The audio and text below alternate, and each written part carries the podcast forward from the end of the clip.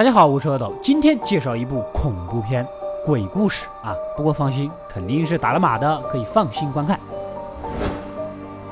故事开始，我们的男主是个打假斗士，专门揭穿那些搞算命通灵的假把戏的啊。这不，刚刚揭穿了一个通灵网红，他是提前套取了别人的信息，然后假模假样的通灵啊，骗得人家是一愣一愣的。男主也有启蒙偶像的，是另一个知名的打假前辈，但是这个前辈竟然突然离奇失踪了。一个打假神秘的教授神秘失踪，不得不说很讽刺啊。而这天，男主收到一个包裹，竟然来自于前辈，邀请他过来有事详谈。毕竟是自己一直以来的偶像，男主义无反顾地按照地址找到了这个在海岸边的简易房屋。当然是很激动的啦！前辈家里挂着吊瓶，似乎是得了什么重病，房间乱糟糟的。他也没多少时间了，也不跟你寒暄了。他一生都在揭穿那些超自然的谎言，但这三个案子彻底的让他怀疑起了人生。也许这个世界真的存在超自然的力量，希望男主能去调查确认一下，然后告诉他最终的答案。看着前辈如此的恳切，又是自己擅长喜欢的事儿，当然义不容辞啊！这就出门了。但是，一回头，前辈的身后似乎出现了一个可怕的鬼影。虽然没有打码，但是你们应该看得不太清楚吧？第一个案子的亲历者是看门老大爷。老大爷的妻子曾经得了闭锁综合症，除了眼睛能看，大脑能想，其他全瘫痪了。一开始他是不愿意开口的，但是架不住有钱能使鬼推磨呀，还是决定把那天的经历啊再说一遍。他曾经看守的那个地方，三百年前是个女子精神病医院，改造之后就成了监狱。那天凌晨三点左右，他像往常一样跟同伴打好招呼，就守着他的保安室，听听收音机啊。突然灯光熄了，老大爷当然要去看一看电闸了。可回来发现自己的杯子放在了门口，或许是自己忘了吧。刚坐下又跳闸了，再过去一看，线被人拔了，旁边的发电机上还有五道深深的指痕，似乎是用手指画的。如果我没有猜错，他肯定遇到的是。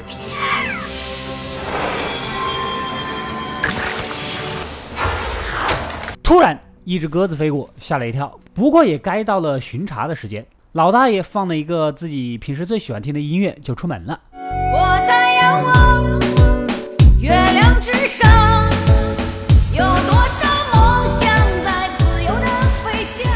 路上经过的时候，脚边出现了一只鸽子的干尸，下面的电线又被人给拔了。谁这么大胆？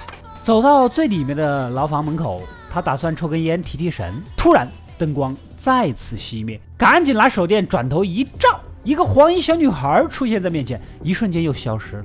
老大爷也是怕呀，赶紧拔腿就跑，回到保安室呼叫同事过来帮忙。可对讲机那边传来一句小女孩的声音，言语中喊着“爸爸”，莫不是刚才的黄衣鬼影吧？男主壮了壮胆，拿起扳手打开门，警告：如果是恶作剧，限你两分钟离开这里啊！信不信我立马躺下教你做人？远远的废弃的铁床上好像有个人影呢。老大爷颤颤巍巍地走近一看，竟然是个倒过来放的拖把。拖把你放就放，你还倒放，你倒放就倒放，你还中分啊？你说气不气？可此时楼下传来的脚步声，必须要去看看呐，毕竟是守夜人。那个鸽子的干尸，此时已经化成了灰烬，极其的诡异。男主循着声音将那些开着的房间挨个检查，声音果然是从这里传出来的。这个房间里呢，四周满是假人，中间的床单下面似乎有人。一点一点的走过去，打开一看，不得了啊，还是一个假人。就在此时，砰的一声，铁门被紧锁，老大爷使劲拉也拉不开。而身后一个穿着黄色衣服、皮肤干涸的小女孩缓缓地走近，边走边喊着“爸爸”。接着紧紧地抱着老大爷，将已经腐烂的手指塞进了他的口中。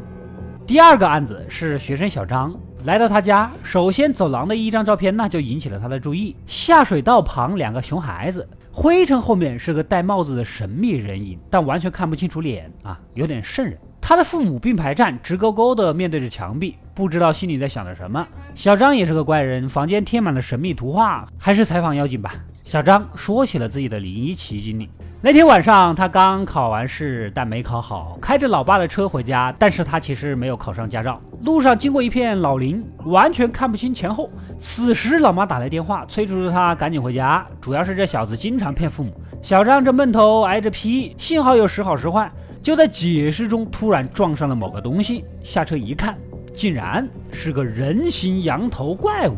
小张吓得半死啊！既然撞的不是人，那就没必要报警了，开着车跑了。稍微调整调整心态，不过没开多远，车又熄火了。他下车就给 4S 店打电话报修，那边的服务倒是不错，预计四十五分钟内会过来拖车，让小张安心等着就好。可刚才被撞的羊头怪又追了过来，钻进车里让小张留下。他肯定不可能是那么听话的人呐，拔腿就冲出去啊！一转头，被身后的树形怪物给蒙住了双眼。这就是小张的奇遇。男主根据他的描述找到的那个所谓树形怪物的地方，也就是一个有点像趴在地上的人形大树桩而已。小张呢是个喜欢撒谎的孩子，父母管教又严，动不动就斥责他。加上夜间行车，精神处于崩溃的边缘，就跟前辈曾经说的一样，大脑总是愿意看到自己想要看到的东西啊，估计就是这样产生的错觉吧。而那个看门老大爷平时又喜欢酗酒，搞不好就是喝酒的幻觉，很好解释嘛。男主正准备回去，突然看到车里面面色发青的自己，吓了一跳，打开车门又什么都没有，自己也不喝酒也没压力啊，怎么看到这鬼影呢？先不要想那些，第三个案子是西装叔，他一把年纪了，膝下无子，老婆一定要事业上当上了合伙人才肯生。可当他事业成功了，却错过了生育年龄，后来去做人工受精，总算是怀上了。但是几个月后，他老婆身体呀越来越不对劲，就送去医院观察。医院那边检测扫描也做完了，但怎么都不愿意将结果给他看，只是建议在医院再住一晚啊。所以西装叔呢也只能独自一人回家。他在家里看着自己布置的婴儿房，那是百感交集。哎，怎么房间的娃娃穿的黄衣服，跟第一个案子找爸爸的黄衣女孩有什么联系吗？到了晚上，楼上传来奇怪的声响。按道理楼上是没人的，循着声音过去一看，不得了，婴儿床上的娃娃隔着床单在那挥舞，然后就消失了。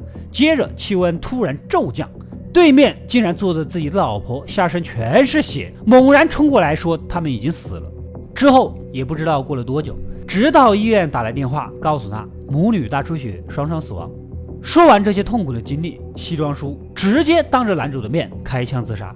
这下把男主给吓懵了啊！急匆匆的赶回了前辈那。这三个案子全凭口述，根本就没有什么神秘力量，好不好？你耍我呢？然而前辈。直接当着男主的面剥掉了自己的皮，竟然就是西装叔，明明在自己眼前自杀的，怎么出现在这里？这确实有点超自然的。西装叔决定给他露几手啊，将旁边的窗帘子给划破，后面竟然是一面墙和一扇门。西装叔说了，犹太家庭长大啊，母亲跟人有了外遇，从小窝囊又受欺负，这不说的正是男主吗？他怎么会知道自己小时候的事呢？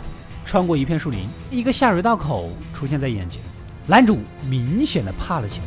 此时西装叔消失了，眼前出现了一个红衣校霸，叫住了男主，记忆一下子回到了几十年前。年轻的男主由于害怕，不得不被校霸给霸凌啊！这个时候，一个戴着帽子的智障孩子正好经过，校霸骗他，只要在下水道里找到他写的十个数字，就可以加入他们的帮派。一个从来不受待见的智障孩子，当然是希望有朋友能融入大家一起玩呢。就这么进去了，可越走越深，什么都找不到。而校霸又不让他出来，里面的空气又稀薄。智障孩子哮喘病发作，踹了几下，倒在了里面。校霸和跟班的看此情景，直接就跑了。而男主也怕呀，也跑了。回去后还没有告诉任何人，就这么什么都没做。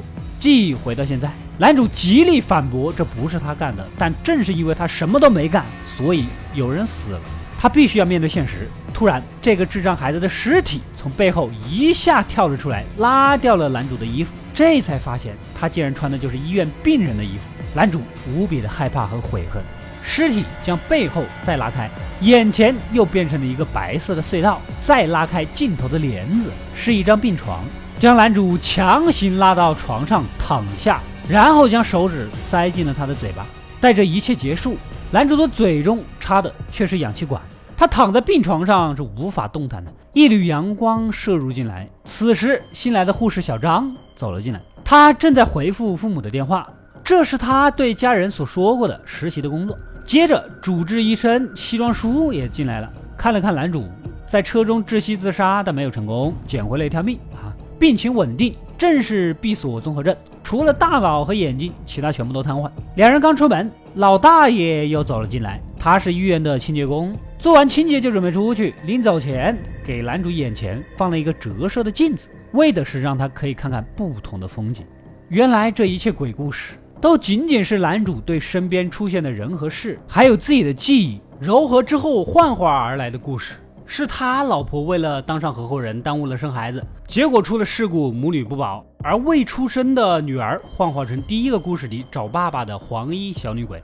第二个故事撒谎的男孩正是男主少年的自己。严厉的父母从来只有斥责没有关爱，养成了他撒谎的习惯。无证驾驶撞上羊的也正是他。当时他开着车撞上了什么东西就跑了，有可能是羊，也有可能是人，这导致他精神极度的紧绷。后来经常被霸凌啊，校霸将智障孩子骗入下水道，害死了对方，而自己是亲历者，却从未施以援手，甚至没有告诉任何人，以至于对方死亡。这种阴影一直缠绕着他。第三个故事里母女双亡这一重大的打击，彻底的压垮了他。于是男主想要在车里窒息自杀。也就是在鬼故事里看到了窒息的自己，而故事里西装叔饮弹自尽，也是现实中医生建议他，如果想死的最干脆的办法就是如此。也许这是他最大的遗憾吧。综合了这一切元素，虚构出了男主的这一黄粱一梦。等梦醒来，只剩下无法动弹的自己和现实。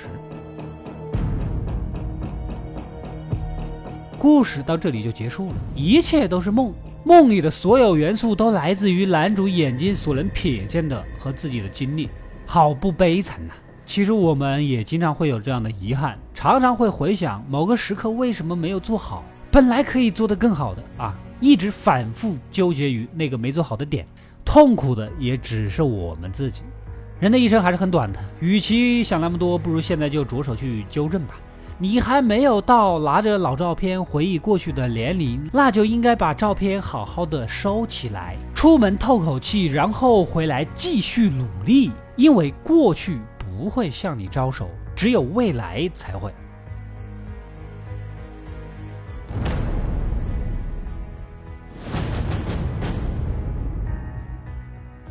我是阿斗，一个让你沉迷于故事的讲述者，浓缩电影精华又不失它本来的魅力。扫描二维码添加我的微信号，除了能第一时间收到更新，更有独家解读的视频等待你的发掘。扫描它，然后带走我。